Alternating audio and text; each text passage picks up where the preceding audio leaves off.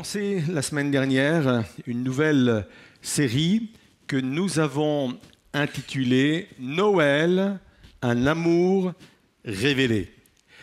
Je ne sais pas si vous êtes comme moi, mais il y a quelque chose de particulier autour de la fête de Noël. Pendant toute l'année, il y a des tas de fêtes. Certaines durent une journée, certaines on les prépare euh, pendant huit jours, mais Noël, c'est vraiment particulier, Noël. On sort des vacances d'été et on se dit, vivement, vivement Noël. On s'y prend des, mois à l'avance, on y réfléchit des, mois à l'avance. Et ce n'est pas uniquement français. Je m'aperçois que c'est dans, le monde entier où, où cette fête a une connotation très particulière. Pour le chrétien, pour les chrétiens que nous sommes, Noël est une fête extrêmement importante. Elle annonce la venue de Jésus. Et ça, nous voulons encore le mettre en l'honneur aujourd'hui. Le, Noël vient du mot latin natalis, qui veut dire nativité, qui veut dire jour de naissance. Quand on dit Noël, on dit jour de naissance. C'est le jour où Jésus est né. Je sais, je le dis régulièrement, il n'est pas né un 25 décembre, mais qu'est-ce qu'on s'en moque totalement? Le principal, c'est qu'il soit né. Le principal, c'est qu'il soit venu. Le principal, c'est qu'il est venu accomplir sa mission sur terre. Et en tant que chrétien, je veux vraiment fêter Noël parce que c'est la naissance de Jésus. Noël, c'est l'amour de Christ manifesté. Et j'en parlais la semaine dernière, il y a une différence entre l'amour de Dieu et l'amour de Christ.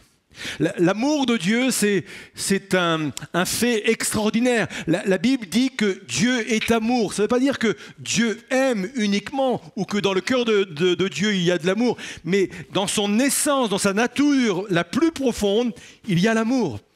Vous retirez l'amour et c'est plus Dieu, c'est ce que ça veut dire. Et, Dieu est, vraiment la, manifestation complète de ce qu'est l'amour. Mais Jésus sur la terre est venu nous le révéler. Et c'est ça la différence entre l'amour de Dieu et l'amour de Christ. Et, et c'est l'apôtre Paul à plusieurs reprises qui parle de l'amour de Christ. À chaque fois qu'il parle de l'amour de Christ, c'est un amour manifesté.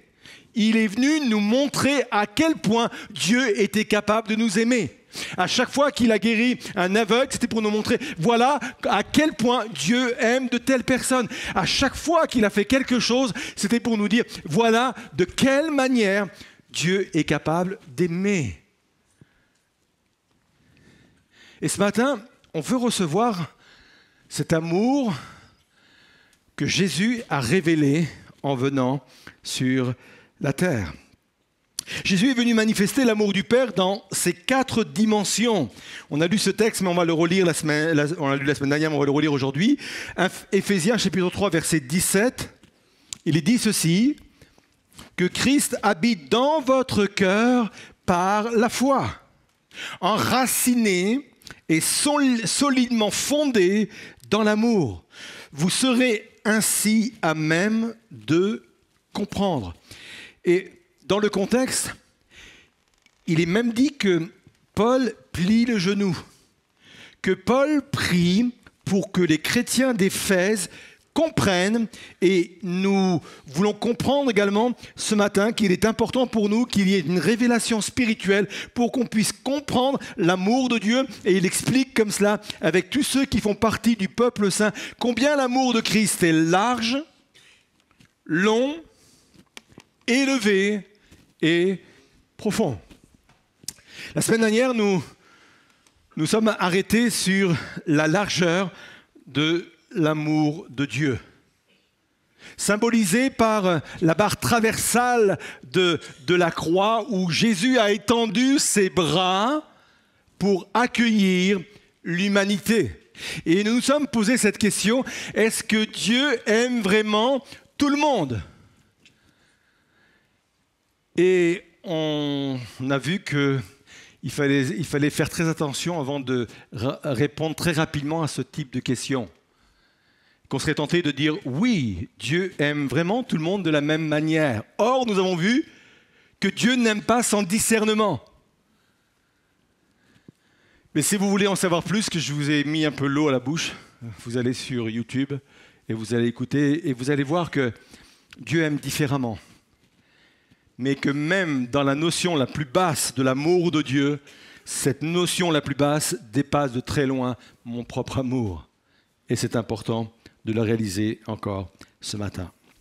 Aujourd'hui, nous allons voir la longueur de l'amour de Jésus. Avec ce titre, Dieu n'en a pas encore fini avec moi. Donc, soyez patients.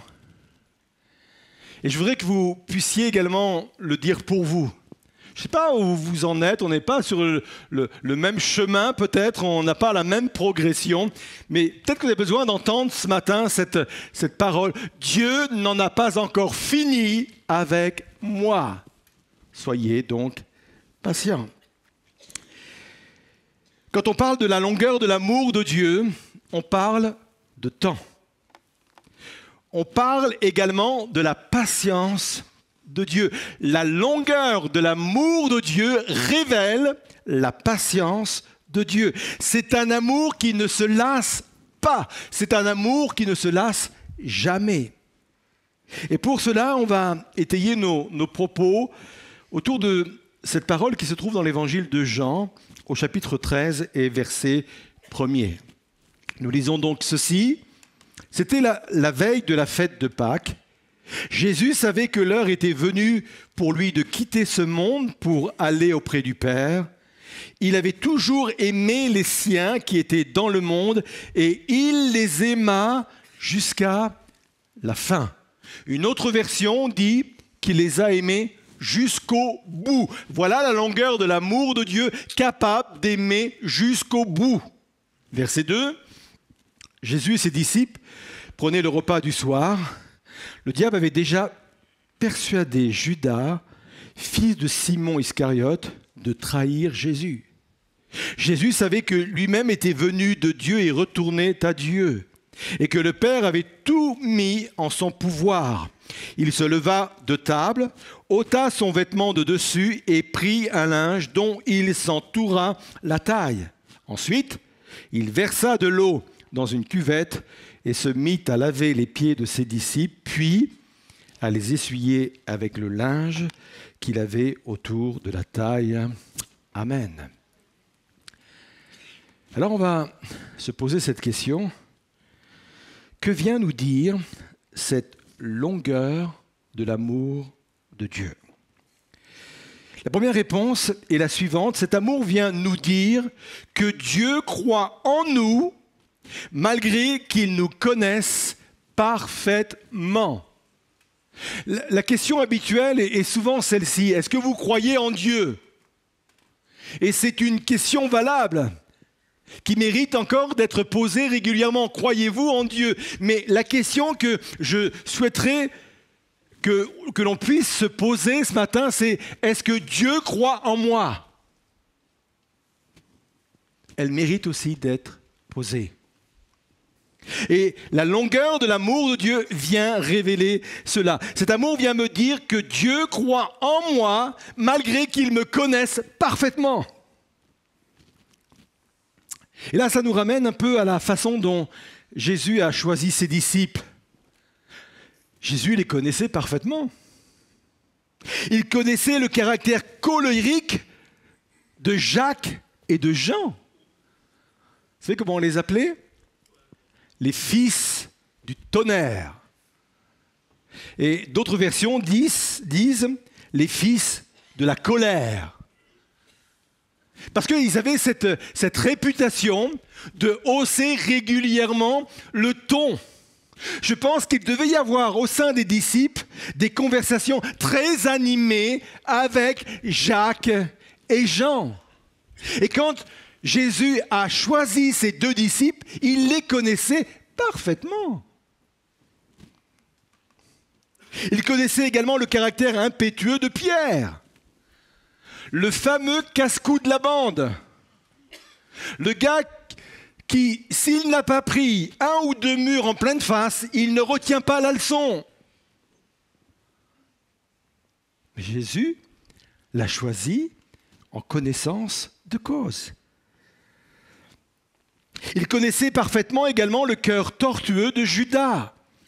Il savait même, et parfois ça nous dépasse, il savait même que Judas allait le trahir. La Bible dit, c'est Jean qui le dit dans son épître, qu'il n'avait pas besoin qu'on le renseigne sur les hommes, parce qu'il savait très bien ce qu'il y avait dans le cœur de l'homme.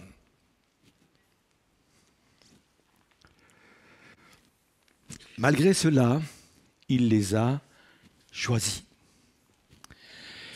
Et voyez-vous, Jésus n'a jamais regretté son choix. Il ne s'est jamais dit un, jour, waouh, waouh, qu'est-ce que je m'en mords les doigts, quoi.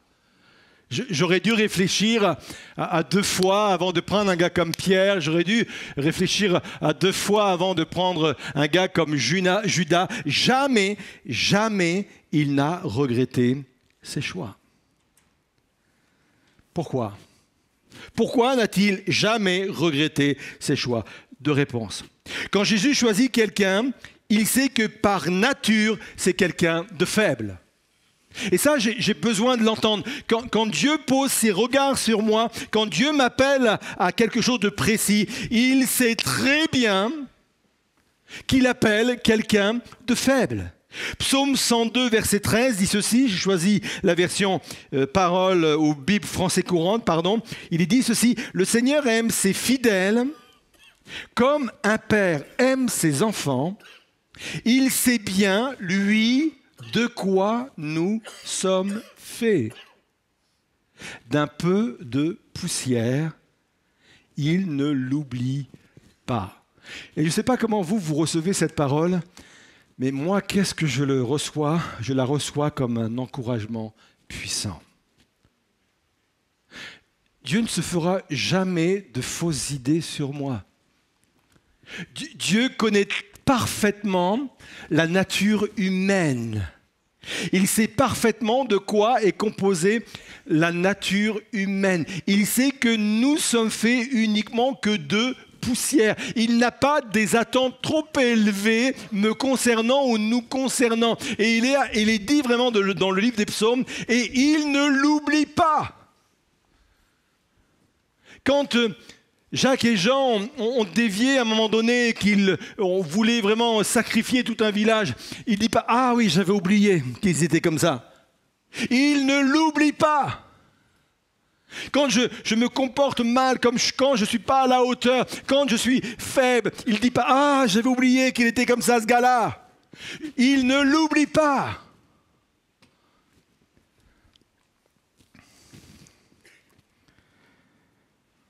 Pourquoi il ne regrette jamais? Parce qu'il ne m'a pas appelé pour mes qualités premières, mais il m'a appelé pour mon potentiel. Et ça, ça change tout. Dieu, n'a pas regardé de son ciel et il n'a pas dit Waouh, le petit gars potier, là, il est pas mal quand même. Hein. Un gars, il prie bien, il se lève, tout ça. Waouh, il se tient bien, il dit bonjour à tout le monde, il est, vraiment rempli de compassion. Non, non, non, non. Non, non. Il ne m'a pas choisi pour mes qualités premières, il m'a choisi pour le potentiel qu'il a vu en moi.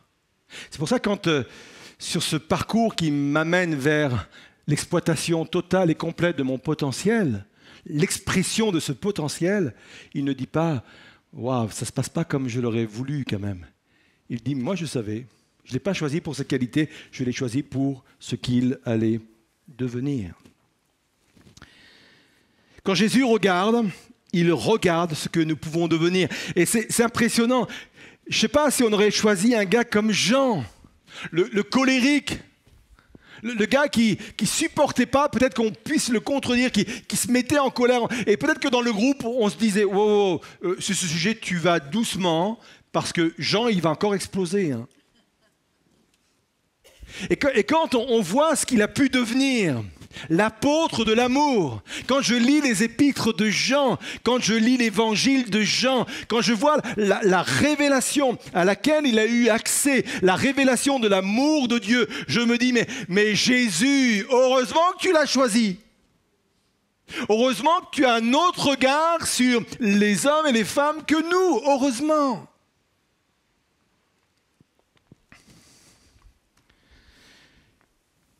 Pareil pour Pierre.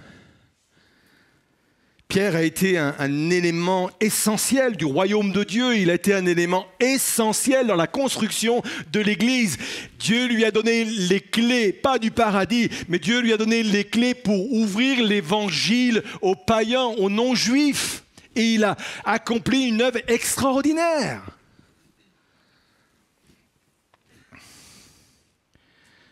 Cet amour vient me dire que Dieu croit en moi malgré le fait qu'ils me connaissent parfaitement. Malgré le fait qu'ils sachent parfaitement où j'en suis aujourd'hui, avec mes faiblesses, avec peut-être mes manquements, malgré cela, et ça me parle de l'amour de Dieu, un amour qui, va, voit loin, qui voit, qui voit très loin et qui sait ce que je peux devenir.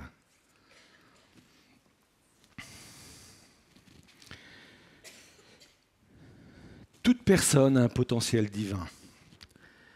Et c'est le cœur même de l'évangile. C'est l'apôtre Paul qui va le, dire dans l'épître aux Romains. Il dit, je n'ai point honte de l'évangile. Pourquoi? Parce que c'est la puissance de Dieu pour le salut de quiconque croit. Et la puissance de Dieu pour le salut, le mot salut, il faut l'entendre avec cette explication. Le mot salut veut dire qui produit une action favorable. J'ai pas honte de l'évangile parce que je sais ce que l'évangile peut produire comme action favorable dans le cœur et dans la vie des autres. C'est le cœur même de l'évangile. Connaissez le dicton L'amour rend aveugle, ben, l'amour de Dieu rend lucide. Il voit d'une façon lucide qui je suis. Et moi, ça m'encourage parce que je n'ai pas besoin de, jouer un rôle, je, suis qui je suis, et malgré cela, Dieu me m'aime, et malgré cela, il m'a choisi, et malgré cela, il porte un regard prophétique sur ma vie, parce qu'il sait parfaitement où il veut me conduire. Amen. Je ne sais pas si vous étiez là, mais le Amen m'a fait dire que vous étiez là. On continue Que vient nous dire cette longueur d'amour Deuxièmement, cet amour vient me dire que Dieu ne lâchera rien tant qu'il n'arrivera pas au résultat escompté. Et ça, c'est l'histoire d'un professionnel de la terre glaise dans la Bible. Vous savez l'histoire dans, Jérémie 18.4 où il est question du potier, mais le récipient qu'il façonnait avec l'argile ne fut pas réussi. Alors le potier en refit un autre comme il le jugea bon. Il ne lâche rien. Il prend la, la terre glaise, il, la pétrit, il, lui donne de la, souplesse, il, essaie de construire quelque chose en, la mettant sur le, tour, cette, terre, et, ça n'arrive pas à tenir. Et, là, ça fait quelque chose qui n'est pas, pas évident, qui est même bizarre un peu. Et il se dit pas, ah, tant pis, je l'ai raté. Non, il recommence à nouveau. Et il recommence à nouveau. Il ne se lasse pas d'aller jusqu'au bout, jusqu'à ce qu'il ait le résultat escompté sur la personne. Et, ce type d'amour est, flagrant avec Judas. Moi, son, histoire m'impressionne. La, la, vie de Judas et ce que Jésus a fait avec Judas m'impressionne. Jésus avait à l'égard de Judas une espérance que j'appellerais active. Je m'explique. Je crois tellement que tu peux changer que je vais créer inlassablement les conditions pour qu'il en soit ainsi. Ça, c'est la longueur de l'amour de Dieu qui ne se lasse pas, qui ne lâche rien, qui va jusqu'au bout et encore jusqu'au bout. Je crois que tu peux devenir quelqu'un d'autre, alors je vais créer les conditions pour qu'il en soit ainsi. C'est ce que Jésus a fait avec Judas. Vous n'êtes jamais posé la question pourquoi Jésus avait confié à Judas la bourse? Comme on le disait au préalable, Jésus savait très bien qui étaient ses disciples. Il connaissait le, problème d'argent que, que Judas avait. Il avait un problème avec l'argent. Et Dieu, justement, va lui confier la bourse. Et s'il le fait, pour moi c'est important de le comprendre, ce n'était pas pour qu'il échoue, mais pour qu'il saisisse l'opportunité qui lui était donnée de changer son rapport à l'argent. Pendant trois ans et demi, il a pu être au contact de la providence divine. Il a bien vu qu'il avait beau dépenser, mais qu'il y avait toujours de l'argent dans la bourse. Et si Dieu lui a confié cette bourse, c'était pour lui montrer, tu sais, tu as un problème avec l'argent, peut-être que tu as peur de manquer, je ne sais pas ce qui se passe dans ta vie, mais je te confie la bourse parce que je veux que tu changes sur ce sujet, parce que moi je te montre que j'ai un Père céleste qui pourvoit à chacun de nos besoins. Et moi je suis sûr que Judas a dû plus d'une fois dire Waouh Il y a encore de l'argent. Parce que la Bible le montre, Jésus est parti sans rien avec les disciples. Les renards ont des tanières. Mais le Fils de l'homme n'a aucun lieu où reposer sa tête. Et à chaque fois, Dieu a pourvu. Et s'il lui a confié la bourse, c'est pour dire, voilà, moi je veux qu'au travers de cette expérience, Judas, je veux que tu changes. Et puis, la Bible nous montre également qu'il était celui qui donnait aux pauvres.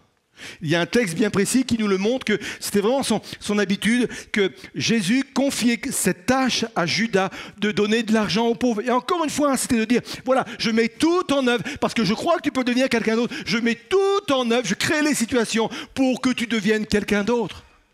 Et moi, je suis sûr qu'au contact des pauvres, Dieu voulait qu'il retienne la leçon en, lui disant, tu vois, hein, avec de l'argent, c'est vraiment un pouvoir l'argent.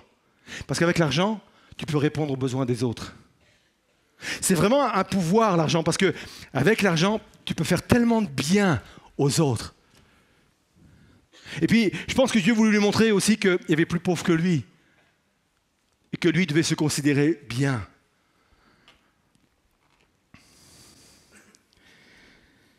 Même au dernier moment, Jésus a laissé la possibilité à Judas de se repentir. Et c'est notre texte initial.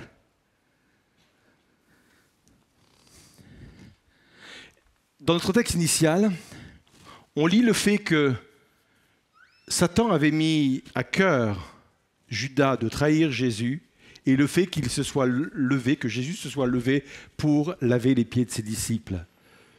Et il n'y a pas de, chronologie dans, la Bible qui ne soit pas inspirée.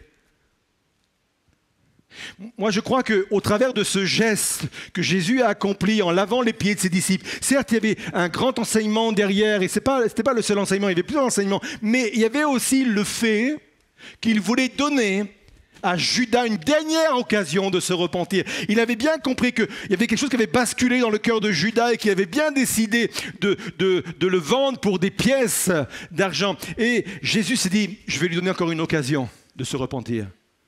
Parce que Jésus s'est agenouillé aux pieds de chacun de ses disciples. Il s'est agenouillé aux pieds de Judas. Hein. Parce que Judas était là. Hein. Il a lavé les pieds. Moi, je ne sais pas.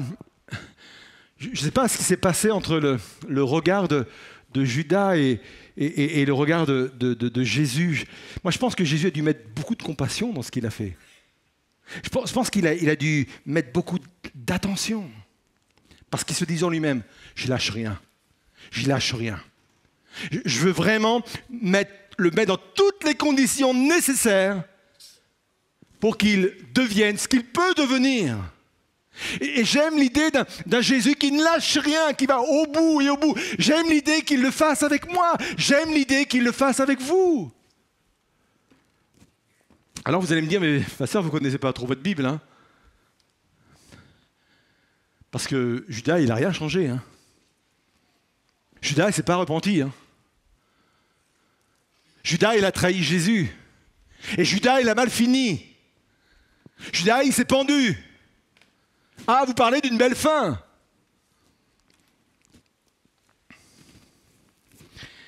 Si Jésus a permis que cette histoire soit dans la Bible, c'est pour deux choses.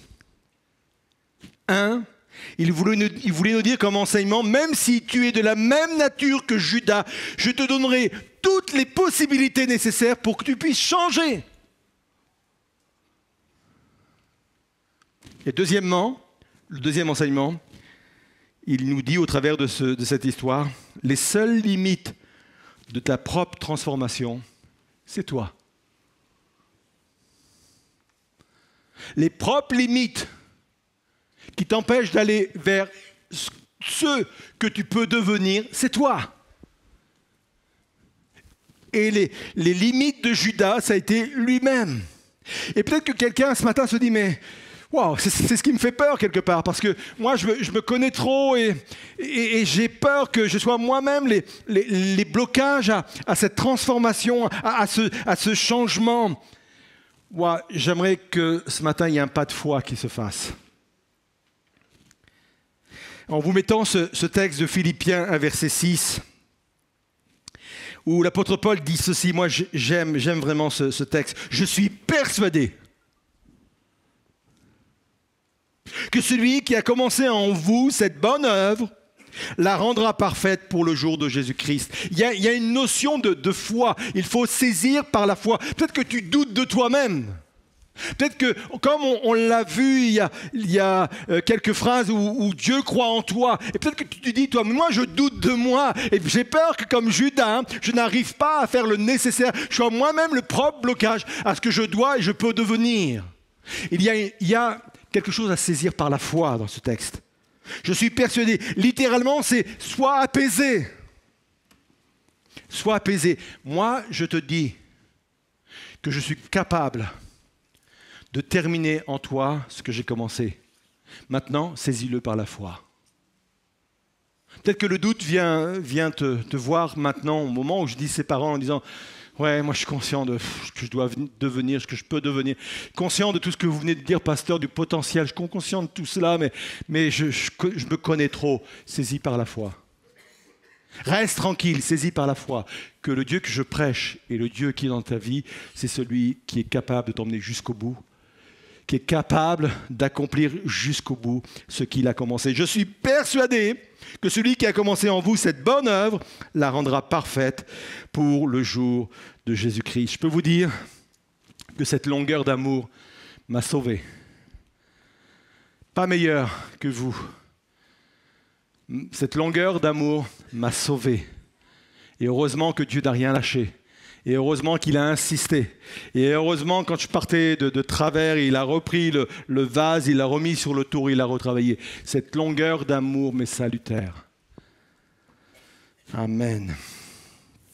Je termine par cette dernière euh, pensée. Cet amour, cette longueur d'amour vient me dire que Dieu me laisse du temps pour que je devienne ce que je dois devenir.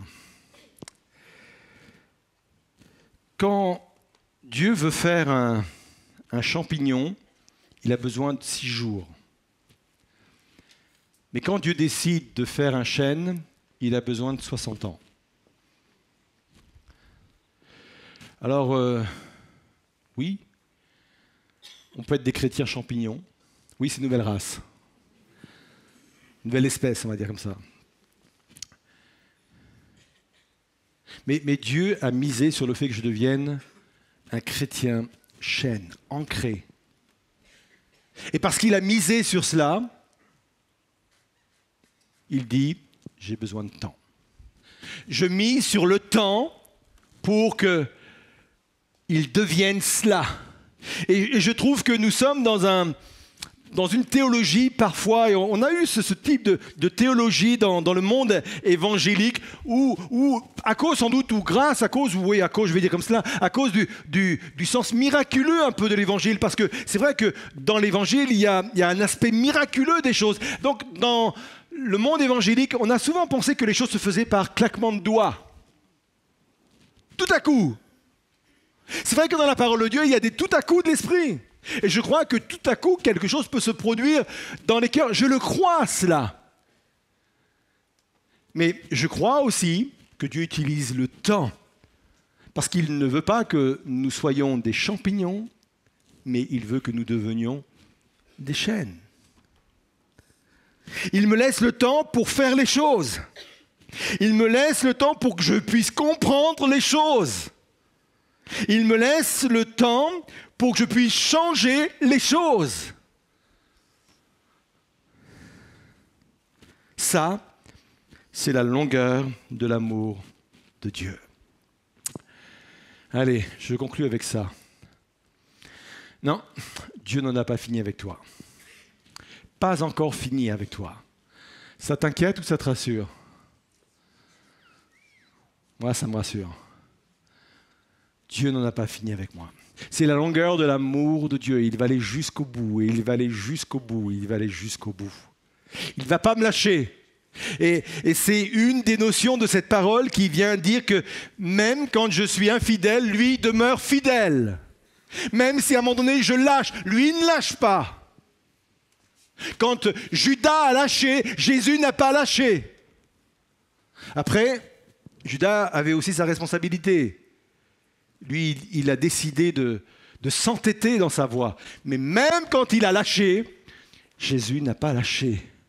Si je suis infidèle, il demeure fidèle. C'est un amour qui ne se lasse pas. On se lève à nos places? Je voudrais qu'on puisse rester quelques, quelques instants dans, dans cette interpellation du, Saint-Esprit. on va laisser les, les musiciens préparer le, le chant. Je ne ferai pas d'appel pour que vous, vous veniez sur, euh, sur le devant aujourd'hui, mais je voudrais vous amener pendant quelques instants à, à réfléchir à ce que nous, nous venons de, de partager. La révélation de l'amour de Dieu est salutaire. La révélation de la largeur de Dieu, de l'amour, de la largeur de l'amour de Dieu est salutaire à ma vie. Mais la révélation de la longueur de l'amour de Dieu est salutaire également pour ma vie. Cet amour vient me dire qu'il croit en moi malgré qu'il me connaisse parfaitement. Dieu ne sera jamais surpris par qui tu es. Il te connaît déjà à l'avance. Quand il t'a appelé, quand il t'a choisi, quand il a déposé en toi un appel, une mission particulière, il te connaissait déjà. Et il ne t'a pas choisi en fonction de tes capacités propres, il t'a choisi en fonction de ton potentiel divin. Cet amour vient me dire que Dieu m'aime et qu'il est capable de, de m'aimer jusqu'à la fin, comme il a pu aimer les disciples jusqu'à la fin, malgré ce qu'ils étaient. Et ne pensons pas que les disciples étaient des, personnes aimables, faciles à aimer dans ce sens. Mais que c'était aussi compliqué de les aimer. Ils se chamaillaient, se disputaient pour savoir qui était le plus grand. Mais malgré cela, malgré qu'il les connaissait parfaitement, il a continué à les aimer jusqu'au bout. Cet amour me dépasse. Parce que Dieu m'aime malgré qui je suis. Cet amour me dépasse parce que Dieu m'appelle malgré qui je suis. Cet amour vient me, parler que Dieu ne lâche rien concernant ma vie. C'est un amour qui, dure, qui ne, va, pas heurter ou reculer parce que les choses n'avancent pas comme elles devraient avancer. C'est un amour qui ne se lasse pas de recommencer les mêmes manœuvres, les mêmes interpellations. Personne comme Abraham a eu besoin de trois fois pour que Dieu lui montre qu'il avait pour lui un appel extraordinaire pour qu'il devienne une, génération, qu'il devienne une, postérité pour de nombreuses générations. Et Dieu ne s'est pas lassé. Il aurait pu dire la première fois, mais je t'ai déjà dit une fois, ou la deuxième fois, ça suffit maintenant. Non, il continue, il ne se lasse pas. Il lâche rien, il va jusqu'au bout. Ah, j'ai besoin de cette révélation de l'amour de Dieu pour ma vie. J'ai besoin. Alors Seigneur, je priais ce matin, Seigneur Jésus, avec, euh, Mais bien aimé Seigneur, je veux prier avec eux pour que tu viennes par ton esprit, comme a pu le demander l'apôtre Paul, que tu viennes nous révéler cet amour, les dimensions de cet amour, Seigneur Jésus. Viens, viens encourager quelqu'un ce matin, Seigneur Jésus. Viens relever quelqu'un, viens donner de l'espérance à quelqu'un, Seigneur Jésus. Quelqu'un qui désespère de lui-même, viens lui donner confiance ce matin, Seigneur Jésus. Parce que ton amour ne se lasse pas, Seigneur Jésus. Jamais ne viendra le, moment ou le temps où tu diras, mais avec lui, je peux rien faire. Jamais ne viendra le temps où tu diras, avec lui, j'abandonne. Jamais, Seigneur Jésus. Jusqu'au bout, comme pour un Judas, tu t'allais jusqu'au bout, jusqu'au bout, Seigneur. Seigneur, cela nous parle de ta grandeur. Ça nous parle et ça nous révèle ta grandeur, la grandeur de ton amour, Seigneur Jésus. Et au travers de ce chant, on veut proclamer ensemble cette grandeur. On le vit dans un moment de recueillement, s'il vous plaît.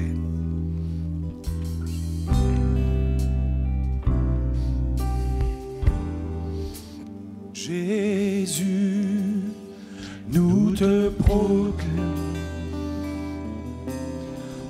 Nous te proclamons présent au milieu de nous. Nous t'élevons par nos chants, Jésus, Jésus, nous te courons nous te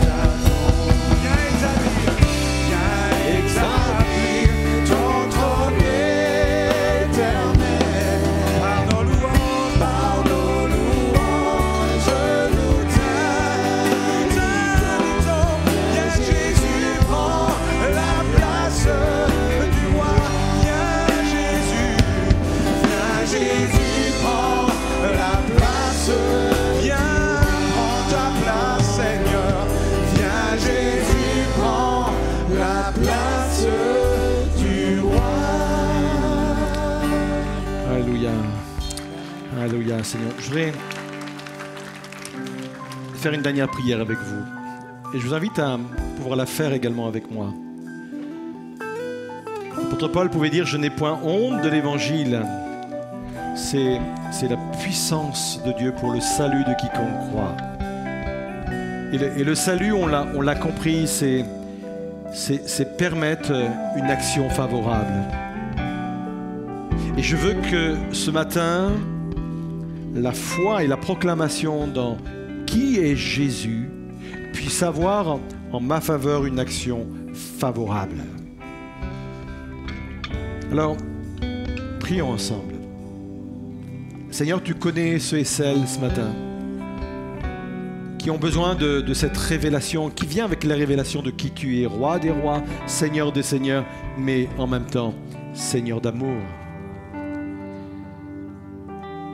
Prie qu'il y ait une, révélation de qui tu es, une révélation de ton amour, Seigneur, de, la, dimension profonde de ton amour, Seigneur Jésus. Et je te prie que des personnes soient relevées ce matin, celles qui sont dans le découragement, celles qui doutent d'eux-mêmes, celles qui pensent abandonner, Seigneur, celles qui se lassent, peut-être de recommencer les mêmes choses, de ne pas comprendre assez rapidement les choses que tu veux lui montrer, Seigneur. Je te prie ce matin que ton amour transcende, Seigneur, ces doutes.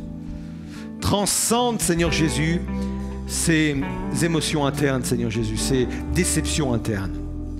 Merci pour ce que tu veux faire maintenant. Je crois à la réalité de ta parole et je crois, Seigneur Jésus, que tu viens régner. Et c'est un règne d'amour, Seigneur Jésus, que tu veux établir dans nos vies. C'est un règne d'amour, Seigneur, que tu veux établir dans nos maisons.